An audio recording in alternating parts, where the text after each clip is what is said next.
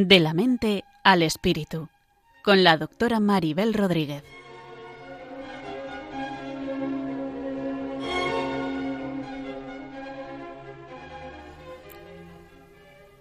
Saludos a todos y bienvenidos a este nuevo programa de la mente al espíritu, en el que, como hemos comentado en otras ocasiones, tratamos de tender puentes entre la psicología y la psiquiatría con la espiritualidad buscando una idea del ser humano completa y hoy en concreto hablaremos del cuidado del cuerpo para llegar a esa salud integral, a esa salud global que sería bio, psico, socio, espiritual, es decir, sería una salud que integraría el cuerpo, la mente, nuestras relaciones y la dimensión espiritual. Y trataremos de mostrar ideas que nos aporten una mayor conciencia de por qué el cuerpo es importante para nuestra salud integral. Pues estamos vivos gracias al cuerpo, nuestra vida y nuestro funcionamiento cotidiano dependen de nuestro cuerpo. Y el cuerpo es además un vehículo, es como si fuera el coche con el que nos movemos de un lugar a otro y que por lo tanto hay que cuidar para podernos mover de manera adecuada. También el cuerpo, aparte de permitirnos movernos, nos permite funcionar, experimentar, sentir, estar en armonía, relacionarnos con los demás. Y es la base de nuestra salud, tanto, como he dicho, la salud integral, la base de nuestra salud del cuerpo, pero también veremos cómo tener el cuerpo en condiciones, tenerlo en armonía, afinado, cuidado, nos ayudará a tener una mejor salud mental, pues la salud mental depende del estado de nuestro cerebro y el estado de nuestro cerebro depende de cómo cuidamos nuestro cuerpo, de qué hacemos con él. Por ejemplo, si no nos alimentamos bien, pues nuestro cuerpo estará más cansado, nuestro cerebro funcionará peor y por lo tanto nuestra vida estará pues con más interferencias y seguramente incluso la vida espiritual se verá distorsionada por el agotamiento. No es lo mismo hacer una práctica espiritual estando despiertos, despejados, con energía, que hacerla estando agotados, atontados, incluso con el ánimo alterado y veremos también como por ejemplo no alimentarnos bien puede llegar a alterar nuestro estado de ánimo, incluso llevarnos a una depresión, ansiedad y otra serie de problemas que lógicamente interfieren en todo lo que vivimos, incluido nuestra vida espiritual.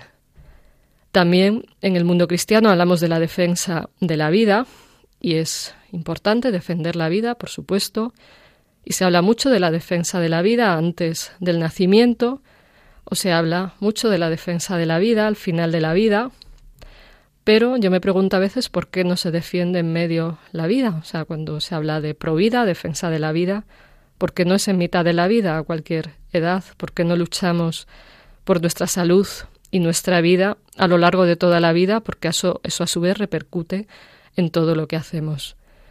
También en el cristianismo se habla del cuerpo como templo del espíritu. Por ejemplo, en Corintios 6:19 dice, ¿o ignoráis que vuestro cuerpo es templo del Espíritu Santo? Y glorificad a Dios en vuestro cuerpo. Y también dicen en Corintios, se dice en Corintios 3:17, si alguno destruyere el templo de Dios, Dios le destruirá a él, porque el templo de Dios, el cual sois vosotros, santo es, lo señalo también por esa idea de salud integral, de vernos en el conjunto, de darnos cuenta de que si el cuerpo es nuestro templo donde habita nuestra alma, el cuerpo es el lugar donde asentamos nuestra vida y nuestra salud integral, ¿por qué no cuidar ese templo? Porque si no lo hacemos, al final eso va a repercutir sobre nuestro funcionamiento y sobre cómo estamos con los demás. Por ejemplo, a veces vemos los templos muy limpios, muy cuidados, también, en general, pues todo el mundo lava su cuerpo todos los días, sería en general deseable, ¿no? Pero no siempre los cuerpos están limpios por dentro, están limpios por fuera, aseados, repeinados incluso, pero ¿por qué no tenemos el cuerpo limpio por dentro y cuidado? Bueno, pues de todas estas cosas respecto al cuerpo, de la importancia que es tomar conciencia del valor de la vida, del valor del cuerpo, Vamos a ir hablando a lo largo del programa de hoy, procurando aportar ideas que os sean útiles para tener una vida más plena y más equilibrada.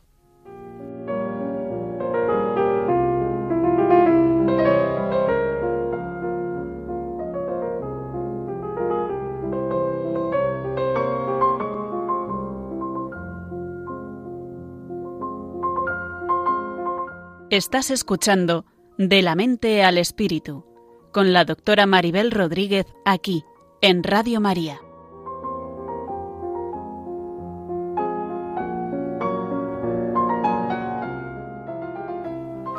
Hoy tenemos una invitada especial, tenemos a la doctora Rosana Mainar, que es médico de familia, es geriatra, experta en cuidados paliativos y médico integrativa y hoy vamos a dialogar con ella acerca del cuidado de la salud. Pues bienvenida, Rosana, gracias por estar aquí con nosotros. Muchas gracias a vosotros, Maribel. Muchas gracias, estoy muy contenta de estar acompañándoos en esta día tan especial. Muchas gracias. ¿Y a ti qué te parece esto del cuidado del cuerpo para el cuidado de la salud? Fundamental, es uno de los principales ejes ¿no? de, la, de la vida. Venimos a la vida a través de, un cuerpo, ¿no?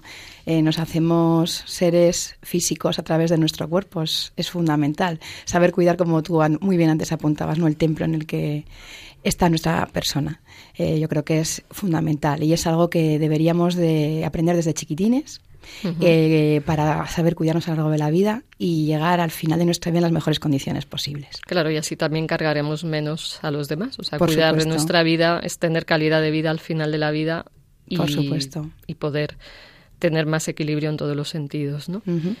También tenemos una idea de que cuidar al cuerpo tenemos que hacerlo cuando nos ponemos enfermos y vamos al médico para remediarlo, que si nos ponemos enfermos está muy bien. Pero eso realmente cuidar la salud. Pues a ver, es un tema que yo además discuto mucho con mis pacientes porque en Occidente realmente la gente está muy habituada a venir al médico, a vernos a los médicos solamente cuando estamos malitos, ¿no? Pero, por ejemplo, en otras culturas como la cultura oriental, ya sabrás que, por ejemplo, al médico chino, médico de Oriente, médico japonés, se, es mejor médico cuanto más previene las enfermedades de sus pacientes. Es también una cultura distinta, es una cultura donde se prima sobre todo la prevención de la salud, que la persona se sepa cuidar correctamente y que además el profesional sanitario también lo sepa hacer. ¿eh? Entonces, yo creo que es fundamental que los médicos hoy en día expliquemos que también nuestra función es la de prevenir eh, la enfermedad y mejorar la calidad de vida a través de cuidados básicos, como puede ser la alimentación o mm, consejos generales de vida higiénico-dietéticas. ¿no? Yo creo que eso es fundamental, que lo transmitamos. Claro, y darnos cuenta de que tendremos que ir menos al médico si nos cuidamos. Por supuesto, por supuesto. Y además la gente, ya está el dicho este, ¿no? Que dicen de un médico, tatatín, dos y tres muertes seguras, ¿no? Porque es un poco la asociación que culturalmente se tiene, ¿no? que cuantos más médicos se visita uno está peor. Yo creo que es nuestra lucha y nuestro deber enseñar que el médico es un aliado en la salud eh, de forma integral. ¿no? Claro, voy a decir la cita hasta que dices por si alguien no la conoces. Exacto. O si quieres, explícala tú. Casi mejor vale. dices tú. Muy bien, eso que dicen que un médico cura, dos médicos dudan y tres médicos muerte exacto, segura. ¿no? Exacto, exacto. Y, y es así, ¿no? Y de hecho la gente, yo por ejemplo que soy geriatra también, como comentabas, cuando me vienen a ver me dicen, es que no quiere ya venir, doctora, porque sé que me iba a sacar usted algo. Yo les digo, pero vamos a ver, pero vamos a ver, si usted viene porque está malita, pero yo también le voy a enseñar herramientas para recuperar su salud y que usted siga siendo la jefa hasta el final de su, de su vida, ¿no? Es, es algo que comentábamos un día con otros compañeros de que la gente no tiene conciencia de la importancia de su propio cuerpo. Es como que no quisieran ser los jefes de su vida, ¿no? Sí. Y, y ser el jefe de tu vida conlleva cuidar la herramienta en la que estás en la tierra, que es tu cuerpo. Claro, y a ser libre y a ser tu propio doctor hasta que tengas que recurrir a otros y ya no puedes más. Exacto, de hecho, eh, ¿quién mejor que uno mismo para conocerse? Lo que le va bien, lo que le va mal, qué comidas le caen bien, qué comidas le caen mal, cómo duermo, cómo no duermo, cuándo voy al servicio. Entonces, es algo en lo que hay que reforzar muchísimo que a la persona que él es lo más importante y que al fin y al cabo nosotros, como muchas veces nosotros decimos, ¿no? Eh, somos meros acompañantes en un momento determinado de la vida de nuestros pacientes, ¿no?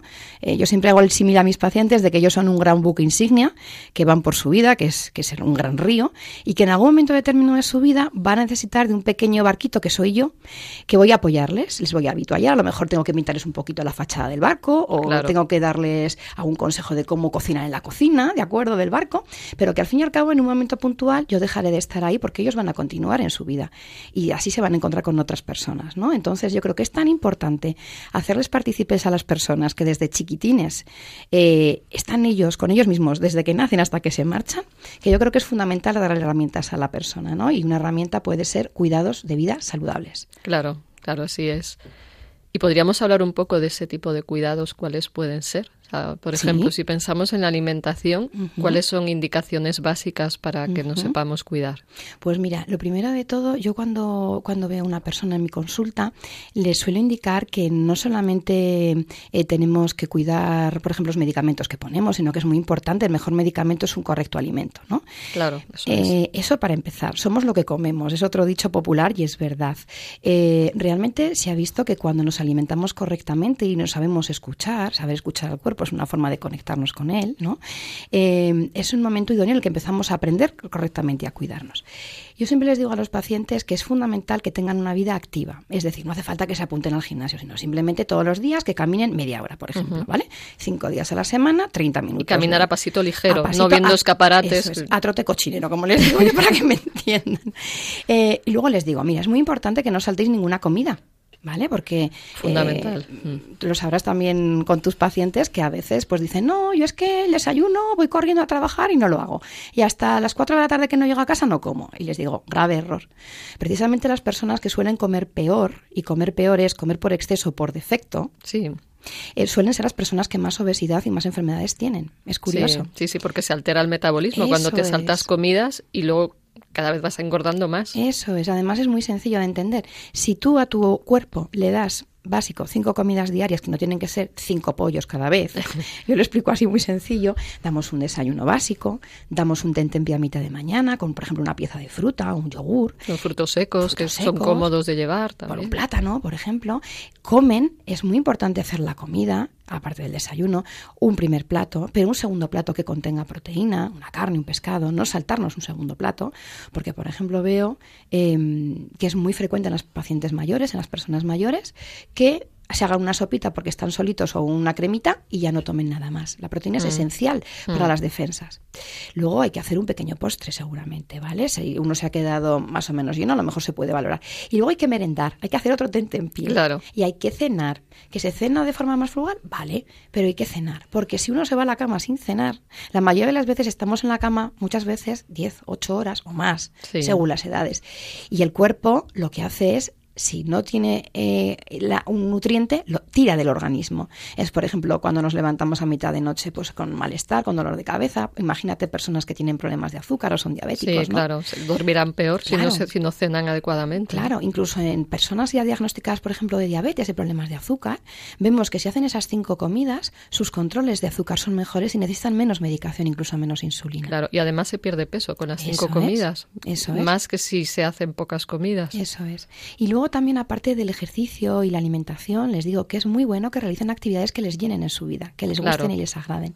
Es fundamental alimentar el alma y sobre todo alimentar también el espíritu. Hay personas que entienden eh, que son felices yendo a, sus servicios religiosos, a misa, ¿vale? Pero hay personas que a lo mejor son felices dándose a otros, haciendo servicios sociales, ¿de acuerdo? O ayudando a llevar a sus nietos al colegio.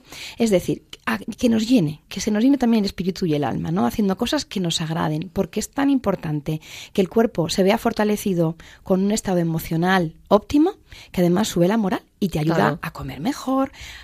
si te ves desarrollado como persona, también te gusta cuidarte para dar lo mejor de ti mismo, ¿no? Yo creo que es tan fundamental abarcar todas esas esferas de la persona. Claro, que eso yo lo llamo recargar baterías, porque a veces no hacemos recarga de baterías, estamos en las obligaciones. Exacto. Y no nos damos un momento de, descanso, igual haciendo otras cosas que nos recargan las pilas. Así es. Y eso también hace que te alimentes mejor. Claro. Además, yo siempre digo una cosa, ¿cómo podemos cuidar de otros si no nos cuidamos primero a nosotros mismos? Nosotros hablamos mucho de cuidar a nuestros cuidadores, ¿no? Yo que trabajo mucho con personas mayores, con pacientes paliativos, mm. y yo les digo, si no te cuidas tú, ¿cómo vas a poder cuidar de tu padre o de tu hermano que ahora está malito?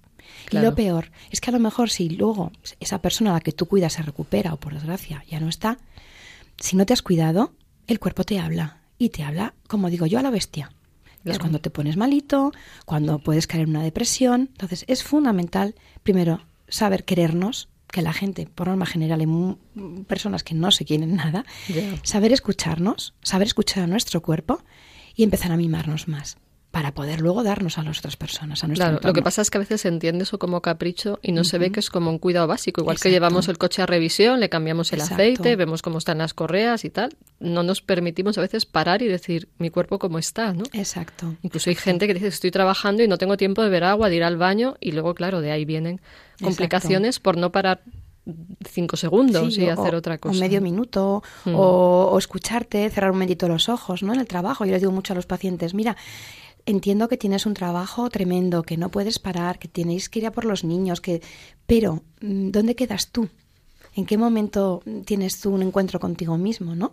Claro yo creo que es súper importante. A veces incluso algunas personas cuando atendemos en la consulta nos dicen, Rosana, es que me suenan las tripas. Digo, claro, es que estás vivo. Claro. Es que tus tripas te hablan. claro. ¿No? Y dicen, es que no quiero, me da miedo. Digo, ¿cómo que te da miedo? ¿Te das miedo a ti mismo? Y dice, pues a veces sí. llega, llega un punto en el que hemos hecho tal disonancia entre nosotros, como yo, por ejemplo, Rosana, de mi cuerpo Rosana, y es lo mismo. El cuerpo es nuestro templo, como tú muy bien decías al principio. Nos va a tener para, lo tenemos para toda la vida. Claro. Y es tan importante darles gracias a nuestro cuerpo todos los días. Claro, es fundamental. Hablarle a, nuestro interior, a nuestro gracias corazón por bombear, gracias pies por llevarme todos los días a trabajar y a veces yo cuando lo digo a mis pacientes me miran como si estuviera loca, pero es fundamental, es fundamental volver a conectarnos con nuestro cuerpo. Si nos reconciliamos con nuestro cuerpo, todas las cosas empiezan a funcionar de otra manera. Claro, y además es reconectarnos con la vida, hacernos responsables de nosotros mismos y, y podernos conducir de mejor manera. Por ejemplo, yo a veces digo que tenemos miles de millones de amigas mm. Con las que estamos viviendo todos los días, mm. que son nuestras células. Mm. Tenemos miles de millones de células que son nuestras amigas y están ahí pendientes de hacer un montón de actividades complejas para que podamos funcionar pero no las escuchamos. Mm, así es, así es. Y ni caso a las amigas, o sea, están ahí todas trabajando y ni les damos las gracias, ni les damos comida cuando necesitan, ni siquiera a veces respiramos adecuadamente. Mm. Y ahí están las amigas que siguen y siguen, pero claro, las amigas, si no las cuidas, llega un momento que se van fundiendo. Claro. Yo también muchas veces en ese sentido, Maribel, les digo a, mis pacientes, incluso a mi entorno, a familia, tal, les digo, y es tan importante hablarnos a nosotros mismos, a nuestras células, a nuestro interior, en positivo. Mm. Yo les digo muchas veces a los pacientes, cuando empiezas, todo va a ir fatal, hoy me va a salir mal el trabajo, pues fíjate el niño que malas notas ha sacado. Es decir, cuando estamos negativos, el cuerpo lo percibe y lo recibe. Y el cuerpo seguimos funcionando como cuando estábamos en la selva en la época de la prehistoria, no, no hemos cambiado mucho. Si el cuerpo percibe que, que, el mensaje que le llega es negativo, él no distingue si estamos corriendo delante de los toros en San Fermín, como yo digo a mis pacientes. O nos hemos discutido con la pareja, o nos ha echado la bronca el jefe. Lo que percibe es que algo terrorífico va a pasar y entonces la orden que nuestro cerebro da al resto de los órganos es de preparaos que algo malo va a pasar. Claro, eso es. Se disparan las hormonas de estrés, empezamos a tener sudoración, no taquicardias. Pero qué bonito es cuando aprendemos a hablarnos desde otro punto de vista y nos decimos, aunque tengamos el día terroríficamente malo, digamos, Rosana o Maribel, todo va bien tú puedes, todo va a ir bien. Es decir, que nos llenemos de positividad en el mensaje. Claro, y si no va bien, haremos lo que podamos también. O sea, que hay gente que dice, si no va bien, pues hacemos lo que podamos y nos preparamos. Pero si estoy pensando, todo va a ir mal, Eso lo voy a pasar fatal, Eso es. pues estoy generando un malestar innecesario y además nuestro cerebro no, no distingue bien la realidad de la imaginación. Entonces, lo que yo, lo, lo que yo imagino lo siente como real. Eso es, eso es. Y es tan importante ser un poco nuestros propios eh, psicoterapeutas en ese sentido, ¿no? Mm. Es tan bonito porque además también la forma en que nos comunicamos con nosotros mismos es la manera en que, por ejemplo, nuestros hijos aprenden a comunicarse con ellos mismos. Exacto. Si tú eres negativo, y todo está mal y la comida te ha salido mal y tal, pues tu hijo va, te va a decir, pues sí, al final todo está mal y no sé qué. Pero si tú eres positivo, aunque la comida, por ejemplo, te haya salido ese día fatal, el niño al final te dice, mamá, no está tan mala. Ah, igual mejorar. Más, agradecido, ¿no? Eso es. o con los hábitos alimentarios. Y a veces tengo pacientes y dicen, es que mis hijos comen fatal porque comen dulces, porque comen esto y lo otro. Bueno, ¿y tú cómo comes? Bueno, la verdad es. que no me controlo mucho, pero les digo que ellos coman bien. Y digo, tu hijo va a hacer lo que haces, no lo que tú dices. ¿Quieres ayudar a tus hijos a tener una vida más plena? Cuídate, ocúpate de tu salud. Eso es, eso es. Y entonces comerán lo que tú comes. De hecho, tengo una amiga que es hmm. muy gracioso, su hijo, que se tira por el brócoli. Wow. Brócoli, perdón. o se está tomando una infusión y se tira por la infusión. Y tenía dos años la primera vez que le vi hacer esto. Y digo, ¿y tu hijo qué raro? Dice, claro, es que yo solo como sano y mi hijo mm. le apetece eso. Si estuviera comiendo pasteles, mi hijo querría pasteles. Entonces, qué importante es el cuidarnos para el ejemplo de que los demás se cuiden. ¿no? Y, luego hay una cosa importante, Maribel, que yo creo que hay, hay que a veces los, las personas que, pues, que te escuchan, eh, pues a lo mejor han escuchado en los medios de comunicación. Y es que no solamente tenemos un montón de amigas maravillosas que son las células, es que tenemos un montón de vida ahí dentro. Nuestro cuerpo templo para otros seres, como bacterias, incluso virus, que hay virus también buenos, claro. y hongos, ¿vale? Que nos aportan un montón de cosas. En, nuestro intestino tenemos un montón de bacterias, también hay alguna chungui, que la llamo yo la bacteria chungui, pero ahí la mayoría son buenas y están ahí aportándonos nutrientes, apoyo, manteniendo a virus malos a raya, producen un montón de vitaminas, pero es que esas mismas bacterias, en últimos estudios médicos que se han hecho, se han visto que incluso están en el cerebro. Y esas bacterias son las que nos ayudan a producir, por ejemplo, hormonas de felicidad como la serotonina o nos regulan la dopamina, ¿de acuerdo? Claro, el eje intestino-cerebro, que las sustancias que secretan las células en el intestino influyen en nuestra salud mental. Eso es. Y eso tiene que ver con cómo comemos. Claro, y todo eso, si alimentamos correctamente nuestro cuerpo, ya se van a alimentar bien y son tan majas que nos van a ayudar a estar sanos, ¿no? Claro. Y ese eje que tú hablas es el intestino, es el cerebro, es el corazón y es la piel. Entonces, muchas veces cuando tengo pacientes que vienen y veo, lo primero de todo, que comen mal, les tengo que enseñar no a ponerles dieta, que la gente entiende lo de, ay, me van a poner a dieta y voy a bajar peso. No, dieta para los médicos es saber comer bien. Claro. Eso es la dieta, es, es, el menú de cada día. Y es tan importante a veces enseñar al paciente que lo más bueno suele ser lo más sencillo y lo más básico. Empezando por ahí, no hace falta hacer muchas florituras en la cocina, yo sobre todo que no cocino muy bien, pero bueno, es, es saber comer tu verdura, tus hortalizas, tus tomates, tus ensaladas, ¿vale? Adaptarlo a los gustos de las personas, porque si tú nutres bien a tu interior, incluidas estas bacterias maravillosas que tenemos, son muy agradecidas y te van a aportar muchos beneficios. Claro, si las cuidamos es como cuidar un jardín, o sea, damos la alimentación sana, adecuada, Igual. entonces estaremos mejor, ¿no? Exacto, así es. Entonces, claro, lógicamente. Y luego también, cuando hablamos de escuchar al cuerpo y de lo que nos pide, yo creo que también hay que aprender a filtrar, porque a veces el cuerpo dice, bueno, yo escucho a mi cuerpo, quiere chocolate, como chocolate, quiere dulces, tomo dulces. Digo, a ver, hay que diferenciar entre el impulso del cuerpo, que a veces puede ser egoísta, puede ser caprichoso, de ahí que a veces en la religión igual se ha mm. pasado al extremo de reprimir al cuerpo excesivamente, o sea, hay que ver que a veces el cuerpo si es caprichoso, a escuchar más en profundidad y aplicar el sentido común, o sea, si mi cuerpo quiere un kilo de pasteles, igual lo que tengo es ansiedad, o es que estoy preocupado, o es que no he comido bien previamente, entonces escuchar las señales también es utilizar la razón, o sea, su cuerpo es también como, yo a veces digo, es como un perrito que hay que domesticar, pero no maltratar. Eso es. Además, me, encanta que hagas esta apreciación, Maribel, porque a día de hoy mm, las personas a veces nos preguntan, ¿no? En las consultas, oye, ¿y por qué los días que estoy, por ejemplo, en caso de las mujeres, ¿no? De las chicas, estamos con la menstruación o con la regla, apetece más, pues eso, cositas calientes o chocolate, ¿no? Pues porque también los seres humanos somos muy hormonales. Es que nuestra biología, nuestra base fundamental, nuestro cuerpo físico se regula con nuestra mente y nuestro espíritu a través de todo un sistema maravilloso, la psico-neuroinmunología, todo esto que ahora está tan de moda, ¿vale? Y ahora se ha visto. Entonces, es, es maravilloso en ese sentido saber que también podemos condicionar nuestros gustos alimenticios. podemos educar. Hombre, además de verdad, además de verdad. Porque además el azúcar, no sé si nuestros oyentes lo saben, tiene un poder adictivo brutal. Claro, y hay que eh, reducirla lo más posible. Es como una mega droga, ¿vale? Exacto. Los azúcares no solamente son los azúcares que nos echamos en el café. ¿eh? El azúcar natural, por ejemplo, están los hidratos de carbono, que se llaman como las patatas, ¿de acuerdo? Incluso eh, tenemos también otro tipo de arroz, ¿vale? Y todo eso son azúcares naturales, digámoslo así, ¿vale? Muy bien, pues seguiremos hablando de todo esto. Vamos a escuchar una canción de María Dolores Pradera que es Gracias a la vida. qué bonita es. para ayudarnos a reflexionar un momento, a sentir la gratitud frente a la vida que nos sostiene y a tomar conciencia de qué importante es cuidarla. Vamos a escucharla. Muy bien.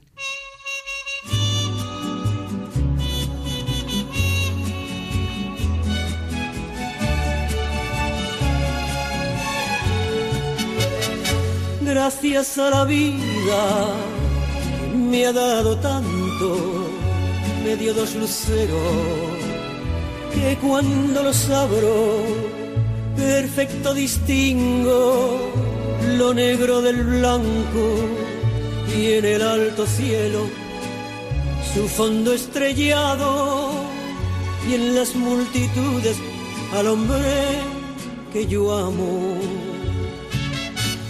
Gracias a la vida que me ha dado tanto me ha dado el oído en todo su ancho graba noche y día, grillos y canarios, martillos, turbinas ladridos, chubasco y la voz tan tierna de mi bien amado.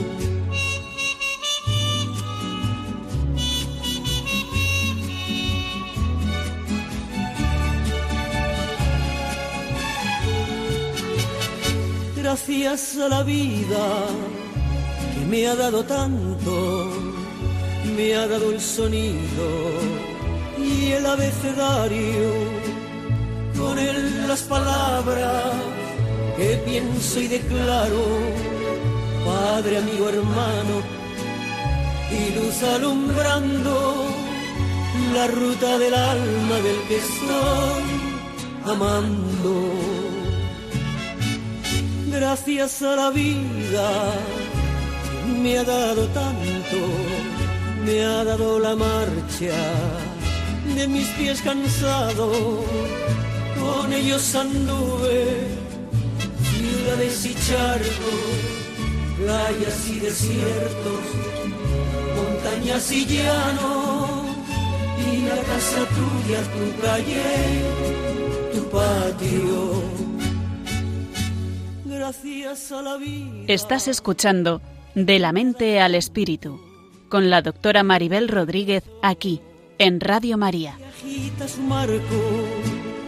cuando miro el fruto del cerebro humano, cuando miro al bueno tan lejos del malo, cuando miro al fondo de tus ojos claros. Gracias a la vida me ha dado tanto, me ha dado la risa y me ha dado el llanto. Escuchamos esta canción tan bonita que nos ayuda a sentir la gratitud frente a la vida y habla de los dos luceros que son los ojos, el oído, el pensamiento, el corazón, habla del cerebro, de la capacidad de distinguir, de sentir, una serie de cosas que nos conectan con la vida, con nuestro cuerpo y de darnos cuenta del valor de todo esto que tenemos que no siempre somos conscientes. El, el otro día, además, eh, comentábamos fuera de micrófono, Maribel, que mm, tuve la suerte, ¿no? Porque para mí siempre es una suerte conocer a mis pacientes, de conocer a, a una mujer que venía acompañando a su madre, que era, ha sido mi, bueno, que es mi paciente, y esta chica, eh, pues tenía una vida normal y hace poco le diagnosticaron un tumor en el cerebro, un meningioma, que es un tumor específico, que por sí no es malo, pero que bueno, que según donde se coloca en el cerebro puede dar problemas. Claro. La tuvieron que operar de urgencia y de, y de aquella operación pues salió recuperada del tumor, pero quedó ciega por la localización que tenía la lesión, ¿no?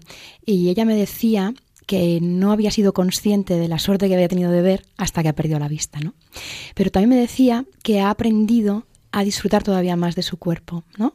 A disgustar, a gustar más de esos momentos de calidad de olfatear la comida, del gusto por comer, de escuchar a su madre, a sus hijos. Entonces, qué bonito, ¿no? Qué pena a veces que no seamos conscientes de la suerte que tenemos hasta que perdemos las cosas, nuestros órganos, nuestros sentidos, ¿no? Pero qué bonito, ¿no? Aprender siempre a pesar de todo, ¿no? Qué bonito. Claro, y yo creo que aprender de estas personas que Mm. nos recuerdan qué suerte tenemos de Exacto. funcionar, de tener los sentidos activos, Exacto. que nada nos garantiza que esto va a durar mm, pues siempre, ¿no? De hecho, pues somos mortales Mm, y el es. darnos cuenta de que somos mortales también nos puede hacer valorar más cada momento, porque no sabemos cuánto queda, ¿no? Entonces, yo creo que es importante el pararnos a veces a mirar y, y ver lo que tenemos y agradecer. También se ha visto que las personas que paran a agradecer tienen menos tendencia a la depresión Mm. Y que incluso sirve para tratar la depresión. Parar y es. agradecer lo que hay y, y a los pacientes depresivos les cuesta Así mucho cuando les pregunto ¿y qué puedes agradecer? Y dicen, nada, estoy fatal, todo es horrible. Digo, bueno, respiras, tienes ojos, brazos, piernas.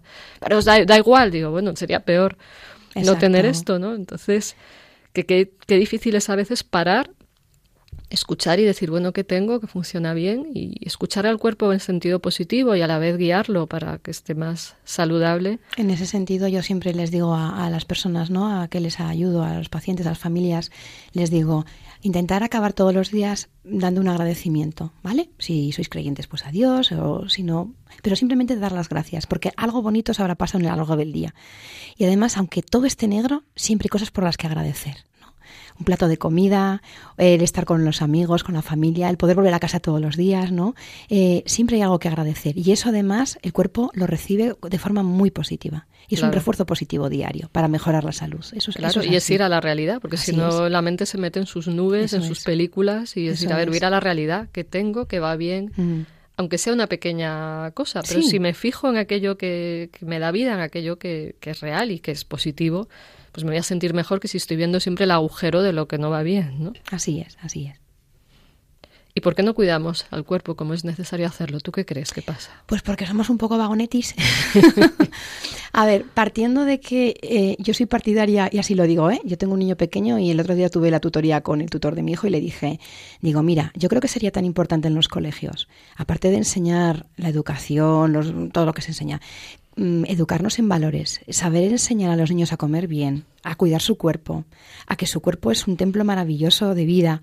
Es decir, a, enseñar lo básico, que nadie nos lo enseña, ¿no? Nadie, nadie, te enseña a que es importante. Pues sí, por normas de higiene nos enseña que nos tenemos que duchar y nos tenemos que asear, ¿no? Sobre todo para que no te llame la atención el vecino.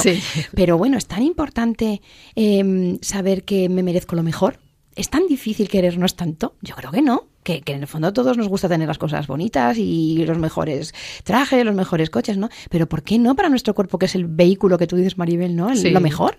Claro. Pues yo creo que ahí tenemos una labor fantástica todos en nuestra casa, en el día a día, de aprender a enseñar a los demás, a los más chiquitines, a cuidarse. Claro, y les enseñamos primero cuidándonos adecuadamente. No hablo de culto al cuerpo, hablo de unos mínimos de, cuidado de la salud para llevar una vida ordenada Exacto es. y en paz también. Que tenemos que beber agua todos los días, que, que tengo pacientes que no beben más que otras cosas que no son agua, Coca-Cola, Fantas y estas cosas, que eso es lo peor para nuestras amigas las bacterias, ¿vale? Y para los nervios y para todo, que es muy importante saber también saber comer correctamente, saber hacer depuración con los alimentos, saber que podemos, tenemos armas poderosísimas a través de los alimentos, que merecemos lo bueno y merecemos gastarnos en buenos alimentos y podemos. Por supuesto, incluso en psiquiatría ahora está una rama que es la psiquiatría nutricional. Exacto que tiene que ver con el cuidado de la salud mental a través de la alimentación adecuada. incluso hay casos de depresión que mejoran, incluso casos de demencia senil que mejoran con la alimentación. Exacto, hay que ver qué importante es alimentarnos y cuidarnos bien. Nosotros, por ejemplo, en ese sentido, a veces cuando pedimos una analítica,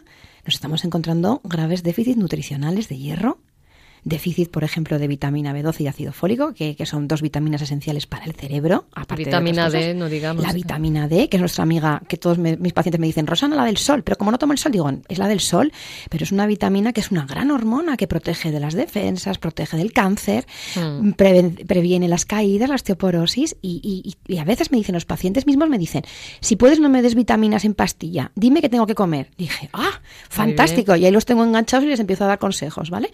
Aunque luego tenga que dar algún suplemento extra. Pero es tan importante saber que el alimento es nuestra batería, nuestra gasolina y, que es nuestro amigo. Saber comer correctamente es el mejor aliado que podemos tener para tener una buena salud. Totalmente, eso que decía Hipócrates de que tu alimento sea tu medicina y que tu medicina sea tu alimento. si fuéramos conscientes gastaríamos mucho menos en pastillas. Y nos ahorraríamos un, montón de, disgustos, ¿no? Porque también la medicación tiene sus efectos secundarios, ¿no? Pero a veces me he encontrado casos verdaderamente extremos de gente que prefiere comer de todo y, aunque sepan que se van a morir porque no pueden, de comer esas cositas que les caen mal al hígado, les caen mal a los riñones y que les dos o tres pastillas. Es muy cómodo la pastilla para todo. Y la pastilla mágica. La pastilla para todo, para quitarme la tristeza, que me ha dejado una pastilla, que no sé qué. Y yo les digo, vive la vida. Es la vida la que te está llamando. Haz el favor de abrirla de par en par las puertas, tus ojos, tu corazón, porque te está pidiendo a gritos que vivas la vida y que sientas las cosas y que te cuides de una puñetera vez. Claro, y que te quieras. Yo creo que la gente no se quiere. Vivimos muy en una educación que es de la cabeza. Eso es. Y estamos en la cabeza, a veces muy bien colocaditos, pero el cuerpo, como que es una, decía una paciente mía, el cuerpo es como una cosa que cuelga de mi cabeza y me molesta. Digo, claro, te molesta porque no te ocupas de él. Claro, claro. Y no eres consciente de que tú también eres ese cuerpo, ¿no? Exacto, también somos el cuerpo y el cuerpo nos pide ayuda y, si cuidamos la vida, como he dicho, no solo al principio, al final, por la mitad, pues todo va muchísimo mejor. Así es, así es. Y mejora la calidad de vida, incluso cómo nos relacionamos con los demás. Por supuesto. Eso es fundamental, ¿no? También el, el, tema del descanso, quiero hacer énfasis, lo importante que es dormir suficiente. O sea, hay gente que dice, ah, duermo cuatro horas, voy tirando con cafés, qué barbaridad. Y el descanso es sueño de calidad, mínimo seis horas al día, mínimo, o sea, si es un poco más estupendo, más de ocho horas ya no es beneficioso. Y tener pausas, tener momentos en el día de respirar, de mirar por la ventana, de cerrar un momento los ojos. Las personas religiosas tienen sus momentos de oración, que también son momentos de recargar baterías, pero ¿a ti se te ocurre algo más que decir acerca del sueño? Pues, pues mira, el sueño es, a ver, es una función básica, fundamental del ser humano, igual que comer. ¿De acuerdo? Eh, yo a los pacientes, muchas personas me dicen que, que, no duermen desde hace años. Y yo les digo, a ver, dormís y que dormís. Lo que pasa es que el sueño que tenéis no es reparador, que es otra historia. Claro. ¿Eh? Porque el ser humano no puede vivir sin dormir. Hmm. Fallecemos al X tiempo, ¿de acuerdo? Si no dormimos bien. Entonces, es muy importante eh, que normalmente la gente sabía que era la pastilla para dormir, hmm. que la gente sea consciente de que esa medicación se puede utilizar durante un tiempo determinado, y eso tú lo puedes explicar muchísimo mejor que yo, Maribel. Claro. Eh, pero que es muy importante aprender a saber dormir. A ver, sé que hay personas que por su trabajo han tenido turnos de horarios increíbles, no mm, han dormido más que cuatro horas, porque, por ejemplo, enfermería o medicina tienen unos turnos infernales en el hospital, ¿no? Pero es muy importante, como tú muy bien dices, saber compensar. Es decir, hace ayudar con unas técnicas básicas que pueden ser de relajación, ¿de acuerdo? Que son los profesionales sanitarios formados pueden ayudar a las personas que las necesiten. Tener unas pautas que desconecten a nuestro cuerpo de la actividad para inducir a que vamos a ir a dormir. Yo siempre digo que la cama se utiliza para dos cosas, que es dormir y relaciones sexuales. Nada de ordenador, ni tableta, ni tener... Yo no aconsejo tener la televisión en la habitación. Claro, y además una hora antes de dormir no se debe usar ni móvil, ni tablet, ni nada que tenga pantalla, porque altera el sueño, especialmente si hay problemas de sueño. Y sobre todo hacer alguna actividad que empiece a ayudar al cerebro a desconectar del estrés del día. Claro, y a relajar el cuerpo. Eso es. Por ejemplo, una ducha calentita antes de dormir, una hacer sí. algo calentito, o a lo mejor algo que desde chiquitines tengamos asociado mentalmente a que era el momento de irnos a dormir, pues leer un, cuento con nuestros hijos o leer una poesía suave. No se le ocurra nada leer un libro de Stephen King porque la reactiva enseguida, ¿vale? Pero también tengo pacientes que me, tengo algún paciente un poco extraño que me dice, yo es que duermo muy bien leyendo ese tipo de libros. digo, bueno, puede ser. Pero bueno, yo creo que cada uno nos conocemos y sabemos quién que, nos ayuda. Eso, que nos calma y que no. Eso es. Muy bien, pues vamos a seguir un poquito más, hacemos una muy breve pausa y continuamos con la siguiente parte.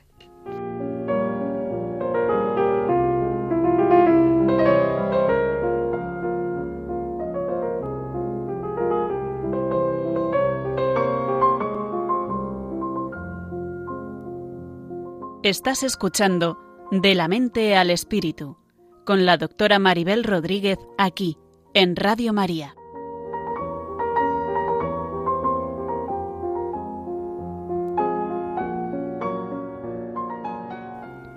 Aquí seguimos con la doctora Rosana Mainar, médico integrativo, médico de familia, geriatra, experta en cuidados paliativos, hablando del cuidado del cuerpo y vamos a intentar responder a preguntas que nos han mandado nuestros oyentes por las redes y que siempre les agradezco mucho porque nos dan ideas, nos aportan nuevos temas que tratar.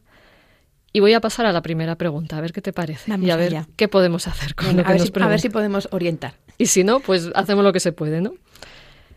La primera pregunta es, ¿es correcto huir del cuerpo, reprimirlo o renunciar a él, como al parecer intentarían algunas corrientes espirituales para conseguir otros fines más espirituales? Wow, vaya pregunta. Compleja, pero bueno, a ver. Pues, pues a ver, ¿cómo va uno a renunciar eh, con lo que vive? Claro. Porque nuestro cuerpo es nuestro medio de conexión, ¿no? Y de relación y la manera en la que meditamos en determinados momentos o, nos relacionamos con, nuestro entorno, ¿no? Eh, yo creo que, mm, como tú muy bien decías antes, el, hay tendencias eh, que tienden a obviar el cuerpo.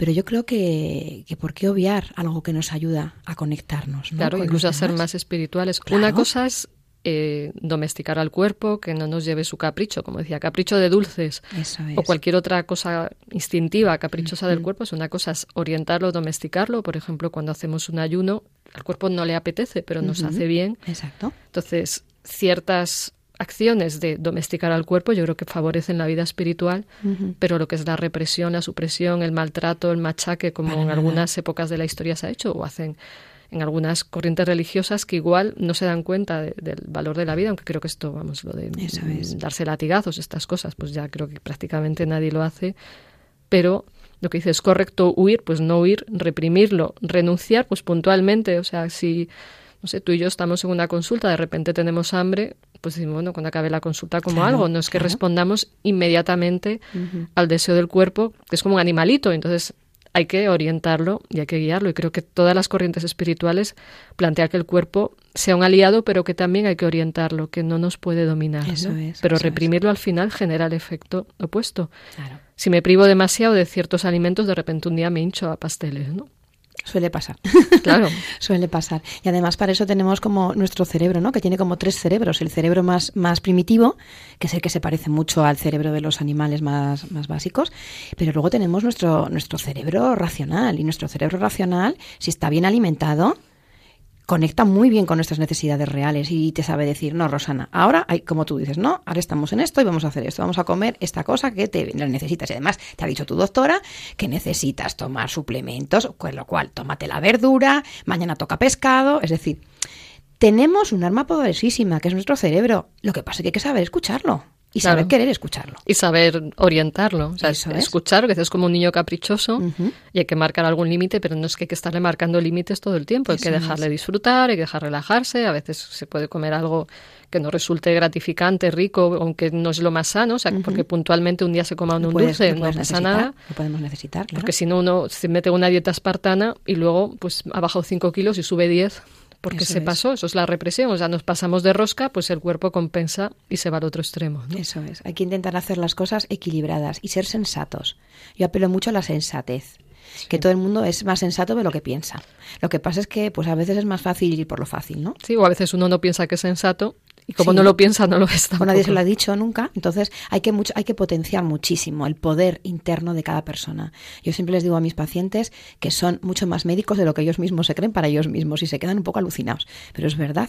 Y apoyando y diciendo, pues mira, unas breves pautas. Pues mira, vas bien por aquí o vamos a intentar que comas mejor este tipo de alimentación o cocínalo de esta manera. Con cuatro pautas básicas uno puede sacar un potencial brutal y estar muchísimo mejor a nivel físico. Eso es fundamental. Claro, y que el cuerpo es nuestro aliado, no es nuestro enemigo y nos ayuda, si está en equilibrio, a llevar mejor nuestra vida espiritual. Exacto. Por ejemplo, recuerdo a Ignacio de Loyola, que por lo visto pasó un tiempo que se pasó de rosca con los ayunos, con, con que no comía, con que se estaba machacando, y en un momento dado volvió a comer y se le pasó una especie de depresión. Contaba esto un psiquiatra, un jesuita, un congreso. O sea que estaba pasándose de rosca y estaba de mal humor, estaba obsesivo, estaba fatal mentalmente y por algo que creo que le dijo un director espiritual, de, bueno, vuélvete a alimentar, te estás pasando, se le pasaron los males psicológicos también y se volvió menos radical, porque al final esa, esa estética destructiva estaba alterando también su relación con los demás, su vida espiritual. Entonces, como digo, es encontrar un equilibrio si es muy fácil, si cualquiera de nuestros oyentes puede entender que el día que ha dormido mal, ha mal comido, al día siguiente está que no arranca, no está deseando que acabe el día para acostarse porque no puede. Pero qué bonito es un día que te has escuchado, que comes correctamente, que paras a comer, que paras a hacer un mínimo descanso después de comer, aunque mm. sea un segundo, un segundo en el trabajo. Yo les digo a veces a los pacientes, iros al baño un minuto y sentaros y respirar. Eso es. Qué importante es respirar también. O asómate por la ventana y mira las nubes. O ten un póster o una fotografía de alguien que quieres mucho, que admiras y, deleite dos minutos en esa fotografía, ¿no? Es buscar esos pequeños momentos, es, es escucharte. Además, los espacios de silencio son fundamentales fundamentales. Para estar bien. Eso no quiere decir que hay que sacralizar el silencio, porque creo que nos estamos también pasando de rosca con silencio, silencio, silencio, y bueno, silencio para qué. Exacto. Pero una, momentos de silencio, de escucha. Más que silencio, se escucha de la realidad, de qué está sucediendo y dejarnos de tantos ruidos en nuestra mente que, que a veces no llevan a ningún lugar, ¿no? Exacto. Y yo creo que ahí es muy importante tener un, buen apoyo, ¿no? de un profesional que también te apoye. Por ejemplo, hay personas que el silencio lo buscan a través de la meditación, que es un tema que, a Maribel le apasiona, ¿verdad, Maribel? Em, pero qué bonito es saber conectar el cuerpo y la mente, ¿no? A través de, técnicas muy sencillas que, pueden enseñar buenos profesionales, que los hay, ¿no? Em, es tan importante, tan importante mimarnos en ese sentido. El cuerpo lo agradece un montón. Aunque pensemos que no lo hagamos directamente para él, él lo recibe y lo, y lo capta y lo transmite. Porque cuando tengamos esos momentos de serenidad, son momentos que también nuestras defensas suben. Sí, eso es. Está relacionado muchísimo el control del estrés y la paz y la tranquilidad con uno mismo con las defensas. Las defensas escuchan. Sí, y a veces no es cuántas cosas hacemos, sino desde dónde las hacemos y conseguimos hacer las cosas con paz. Y eso a veces requiere que nos demos momentos de silencio, de parar, de escucharnos de escuchar al cuerpo y ver que está vivo. O sea, a veces sentir el latido del corazón, hay gente que le da grima, igual no le mm. sirve, pero a veces, o sentir la respiración, decir, pues estoy vivo, qué, qué maravilla que así puedo seguir, pero vamos a dar un minuto de descanso, de silencio, de escuchar una música, de hacer una oración, o sea, todo eso, como digo, recargar la batería. E insisto mucho porque necesitamos incorporar ese chip, que no lo tenemos muy incorporado y a veces vamos en piloto automático y como dicen los chavales, como pollo sin cabeza. sí, es verdad, sí que lo dicen mucho. sí. Entonces, bueno, a, ese pollo hay que ponerle la cabeza y que se sepa orientar. ¿no? Muy bien. Otra pregunta que es compleja, pero a ver qué se nos ocurre. Que nuestros oyentes tienen unas preguntas que vamos.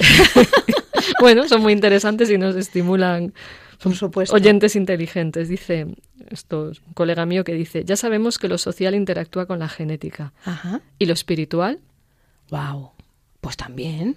Bueno, si lo espiritual nos da fuerzas, nos da energías, nos cambia el estado de ánimo también muchas veces. Es que la vida espiritual no solamente es la vida religiosa, a veces ya sabes que la gente confunde religiosidad con espiritualidad. La espiritualidad eh, va más allá de la religiosidad, es tu sentido de vida, es mm, hacia dónde vas, cuáles son tus valores, son tantas cosas bonitas, ¿no? Yo he tenido pacientes que alguna vez hemos comentado que he atendido en los momentos finales de su vida, que a lo mejor no eran religiosos, pero tenían una vida espiritual.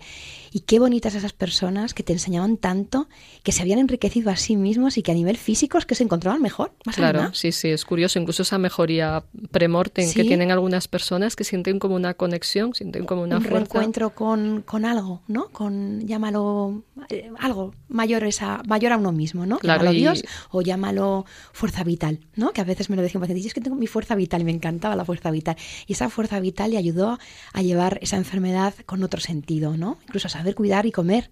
Incluso cuando sabía que la comida no le apetecía, él se forzaba y comía, ¿vale? Porque sabía que el tratamiento iba a ir mejor. Tal.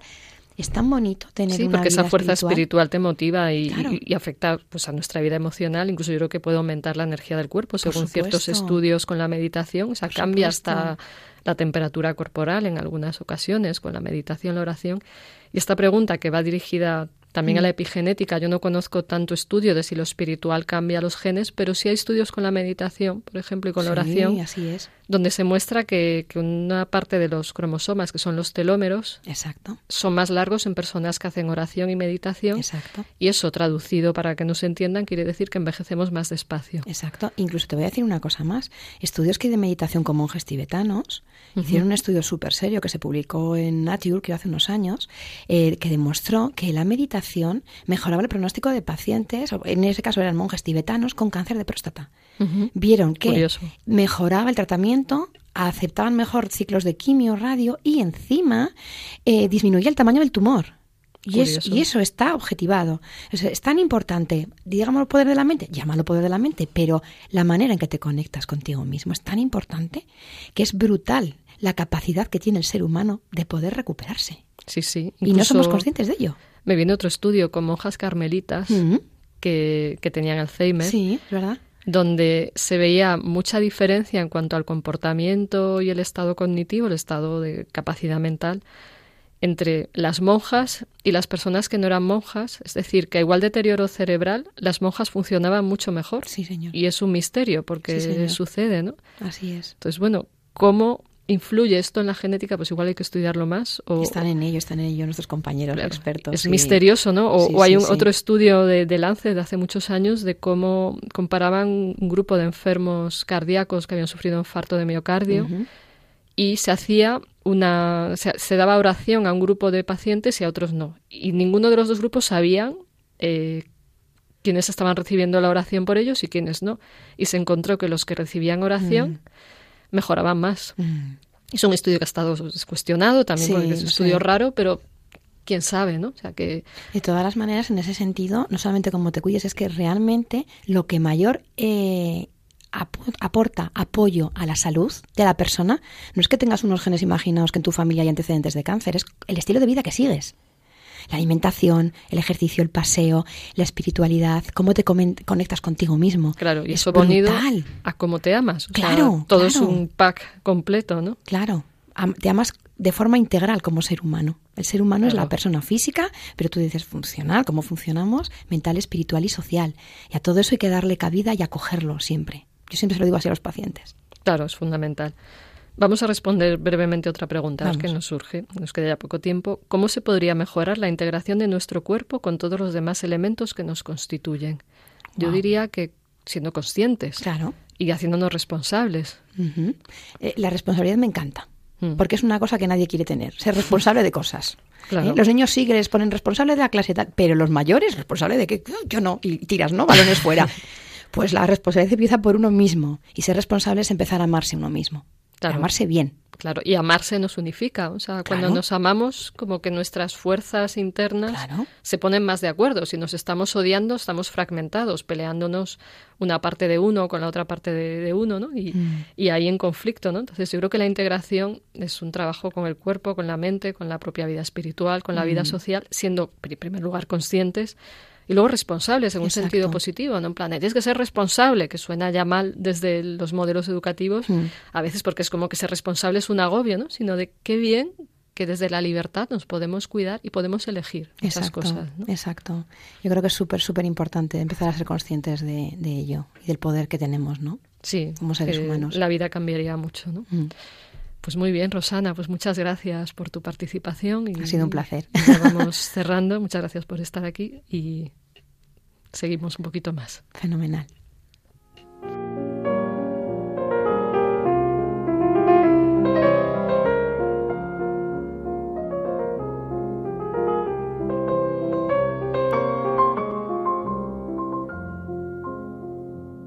Estás escuchando De la mente al espíritu con la doctora Maribel Rodríguez aquí, en Radio María.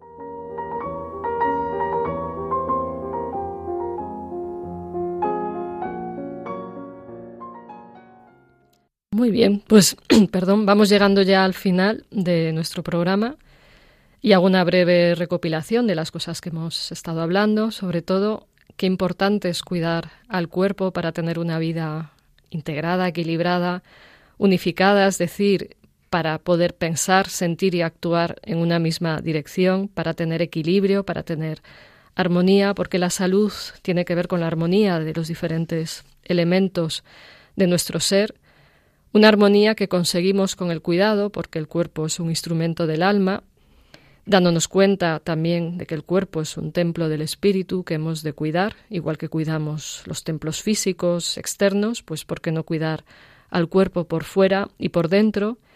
Y cómo haciéndonos conscientes de este valor del cuerpo, de, estas amigas que son las células que nos sostienen cada día, de estos órganos que nos dan la vida, como decía la doctora Rosana Mainar, cómo conectándonos con esta conciencia podemos hacernos responsables desde nuestra libertad.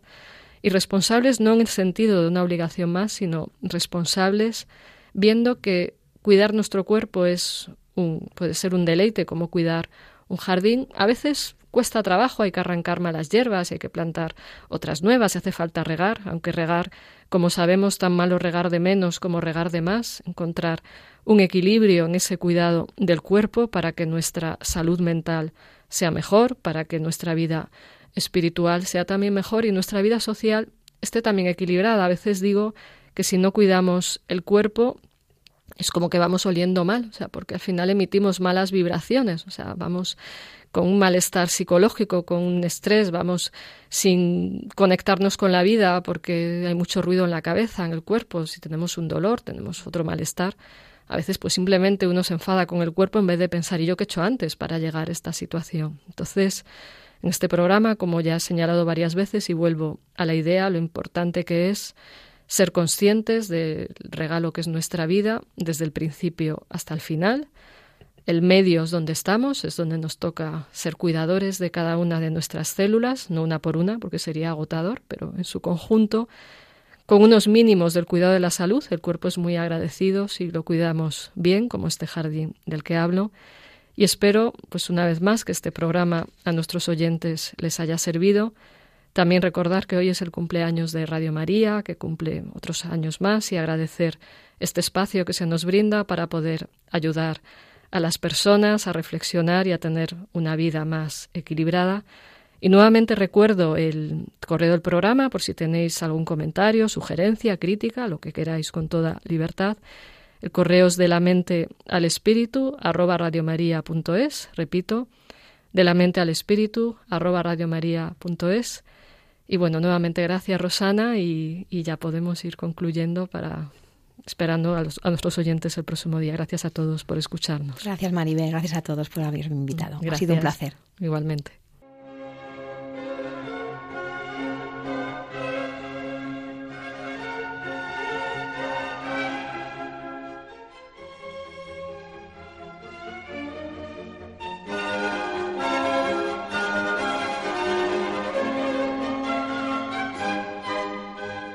De la mente al espíritu, con la doctora Maribel Rodríguez.